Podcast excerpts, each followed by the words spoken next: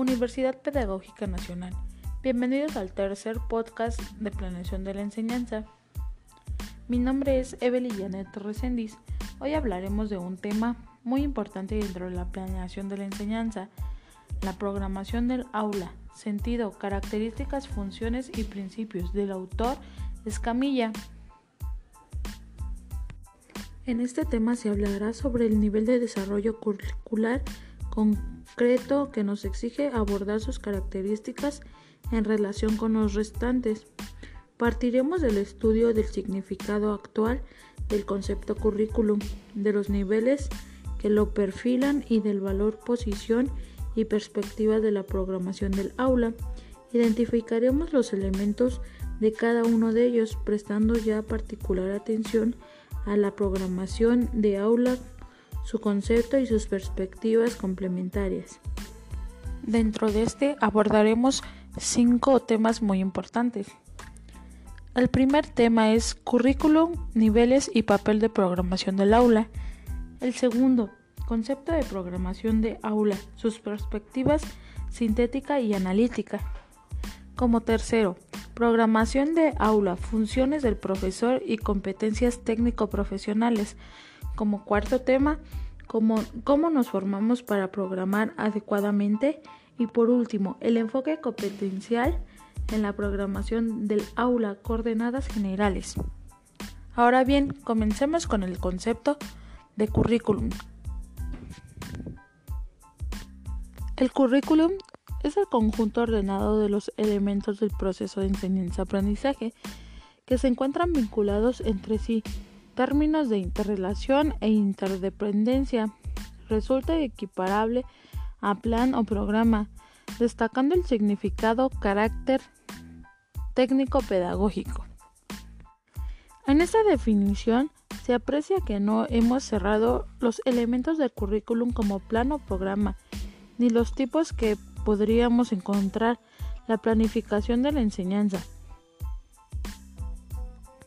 Por ello podemos decir que los currículums o programas oficiales, los más generales, se reconocen como diseño curricular, perspectiva, currículum oficial o primer nivel de desarrollo curricular.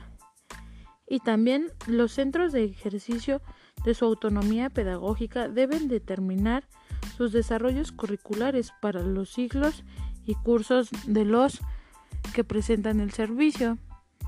Y por último, el profesorado determinará en su programación de aula los aspectos más significativos de la ordenación de los procesos de enseñanza-aprendizaje referidos a un grupo de alumnos a un curso. Entonces bien, el principio de autonomía pedagógica permite y exige a los centros el desarrollo de currículum oficial a partir de la identificación de una serie de condiciones, características del entorno social, económico y cultural del centro de las familias y del alumnado destinatario último de toda la labor que en centro se lleve a cabo. A partir del estudio de estos condicionantes y de aspectos esenciales del currículum oficial, objetivos, contenidos, competencias básicas, métodos y criterios de evaluación, se elaboran los desarrollos curriculares de las etapas en los centros, por lo cual debe tener como, deben de tenerse en cuenta la contextualización, concretar y secuenciar. Esto quiere decir que estarán expuestos por una programación didáctica. Ahora bien, continuamos con el segundo tema, conceptos de programación del aula, sus perspectivas sintética y analítica. Comencemos con el, el concepto de programación es la planificación sistematizada del proceso de enseñanza-aprendizaje referida a un grupo de alumnos en específico para un curso determinado. Constituye el tercer nivel de concretación curricular. Ahora bien, entendiendo el concepto de programación, continuamos con programación del aula desde la perspectiva sintética. En ella se presentan los objetivos del curso, los contenidos más significativos ordenados en términos de unidades didácticas y que contemplan conceptos, procedimientos y actitudes de manera explícita o implícita. En esta perspectiva sintética deben constar asimismo los criterios de evaluación para el curso, relacionándolos con las competencias específicas para mostrar la coherencia de la propuesta.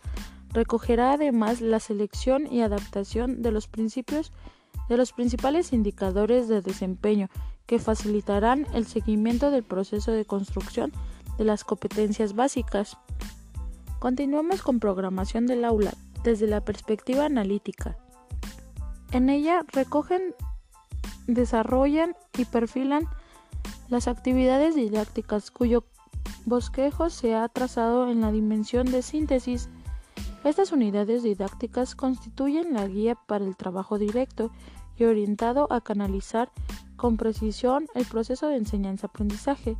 Configuran el recurso de programación adecuado para guiar periodos de trabajo en marcos de una temporalización muy definida y precisa. Comencemos con el tercer tema, programación del aula, funciones del profesor y competencias técnico-profesionales. En esta se mencionarán los factores de diversidad. Comencemos con las capacidades y competencias de partida que suponen situar alumnos en un tramo general de desarrollo psicoeducativo. En esta ocurre la preparación, acceso, construcción y asentamiento de la lógica, concreta, evolución social y moral. La percepción gradual, estructuración e interpretación del espacio y el tiempo, adquisiciones relativas a equilibrio y coordinación motriz, entre otros aspectos. La segunda de estas es el conocimiento previo que junto a las capacidades constituye el nivel de desarrollo del alumno. La tercera es el interés relacionados con el mismo, con los que le, con los que le rodean, con la naturaleza, con el lenguaje, con las distintas formas de expresión cultural. En esta incluye juegos, medios de comunicación, etc. El cuarto es un factor de motivación que nos permite reconocer los elementos que mueven a un alumno o grupo a efectuar de determinada manera y hacia unos propósitos específicos. Además, hay estilos cognitivos o claves que condicionan la forma de captar la información e incluso a veces procesarla. Y como último, lucos de control o atribuciones que suelen hacer para determinar la responsabilidad de los actos. Ahora bien, la identificación de los nuevos referentes para el desarrollo profesional los concretamos en la normativa y en la bibliografía. Distintas disposiciones reconocen como funciones o deberes del profesor. Con respecto a los alumnos, son las siguientes. Entender el desarrollo equilibrado de su personalidad, desarrollar labores de tutoría y orientación de los alumnos en colaboración con los servicios o departamentos especializados, evaluar los procesos de enseñanza-aprendizaje, programar y enseñar las tareas recomendadas, investigar, experimentar y mejorar la reforma continua de los procesos de enseñanza correspondiente. Ahora bien, pasemos al cuarto tema, ¿Cómo nos formamos para programar adecuadamente? Acabamos de justificar la necesidad de poseer determinadas competencias específicas relacionadas con nuestra capacitación para programar. Esto nos lleva ineludiblemente a preguntarnos cómo, cuándo y dónde podemos adquirir tales competencias. Nuestra formación inicial debería comprender ese conocimiento teórico, esa reflexión sobre el concepto, los elementos y las alternativas que son necesarias. Después ya en periodos de práctica tutorizada deberíamos constatar su reflexibilidad y validez cuestionando la oportunidad de sus decisiones. Nuestra formación inicial debería trabajar dominios de contenidos de las, de las áreas y materias y desde luego contenidos de didáctico, psicología de la instrucción, psicología evolutiva, psicología de la educación, legislación educativa, organización de centros y de equipos de trabajo. Estos campos han de ser integrados por didácticas. En ellos se trabajarán competencias comunicativas, interpersonales y técnico-pedagógicas, como las que señalamos anteriormente. Con esto hemos concluido nuestro podcast. Ahora bien, la programación del aula exige la identificación y comprensión de los niveles de desarrollo del currículum que le sirven de marco. Su configuración hace necesaria la valoración de su auténtico significado, mejorar los procesos de enseñanza-aprendizaje. El capítulo trata asimismo una serie de cuestiones esenciales que se estudiarían y matizarán convenientemente en los siguientes.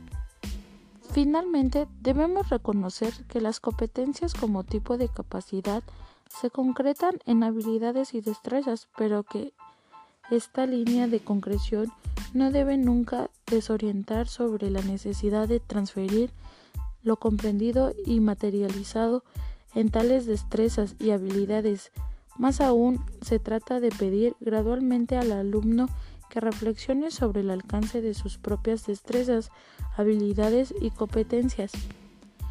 Sin más por decir, los espero en mi próximo podcast. Créditos de la Universidad Pedagógica Nacional. Gracias.